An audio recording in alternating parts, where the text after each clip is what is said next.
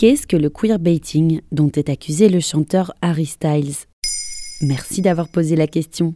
Dans le film My Policeman, le chanteur Harry Styles va jouer un policier homosexuel en Angleterre dans les années 50. Jusque-là, pas de problème. Mais ce film relance une polémique vieille de plusieurs mois. L'anglais de 28 ans était l'idole des adolescents avec son groupe One Direction, avant de se lancer avec brio dans une carrière solo. Il est apparu en robe en couverture du magazine Vogue et a brandi le drapeau arc-en-ciel sur scène. Certains le félicitent d'être un allié de la communauté LGBT, d'autres l'accusent de queerbaiting.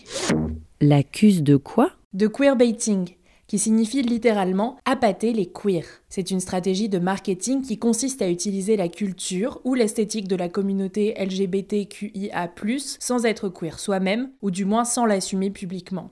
Le but est de s'attirer le soutien de la communauté queer sans prendre le risque de perdre le soutien des hétérosexuels non alliés. C'est une notion proche de l'appropriation culturelle qui consiste à utiliser la culture d'une minorité et d'en tirer un bénéfice financier alors que cette communauté est encore discriminée. Et le queerbaiting n'existe que dans la musique? Il est vrai que les artistes musicaux en sont souvent accusés, comme Lady Gaga, Madonna ou plus dernièrement la star portoricaine du reggaeton Bad Bunny qui est apparue en drague dans un clip, mais on le retrouve également dans les livres, les films ou les séries. Il n'est pas rare que des histoires d'amour entre personnages du même sexe ou des personnages queer soient suggérées sans être clairement confirmées ou développées. Par exemple, dans la dernière saison de Stranger Things, Plusieurs indices laissent penser que Will était homosexuel. Idem pour le duo Sherlock et Watson dans la série avec Benedict Cumberbatch ou avec le personnage d'Elsa dans La Reine des Neiges. Mais pourquoi Harry Styles est accusé de queerbaiting? Il apparaît souvent maquillé avec du vernis à ongles, des boas, des paillettes, des bijoux en perles,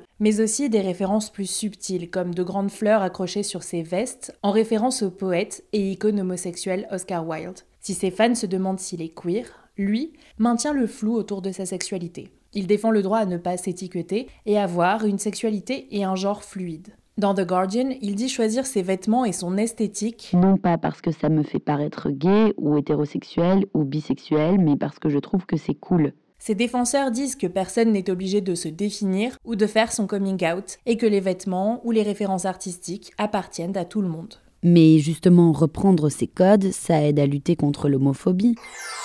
Certains encouragent les stars à utiliser leur notoriété pour faire accepter l'identité des personnes queer, mais d'autres pointent les effets négatifs. Cette représentation, en demi-teinte, continue d'invisibiliser et de marginaliser les personnes queer, car l'attention reste focalisée sur les personnes hétérosexuelles, et les identités queer ne sont pas montrées comme faisant partie de la société. Même si aujourd'hui, il y a une véritable évolution comme dans les séries Netflix Sex Education ou Heartstopper, où les personnages queer et leurs histoires d'amour sont au centre de l'histoire, au même titre que celle des hétérosexuels. Voilà ce qu'est le queerbaiting.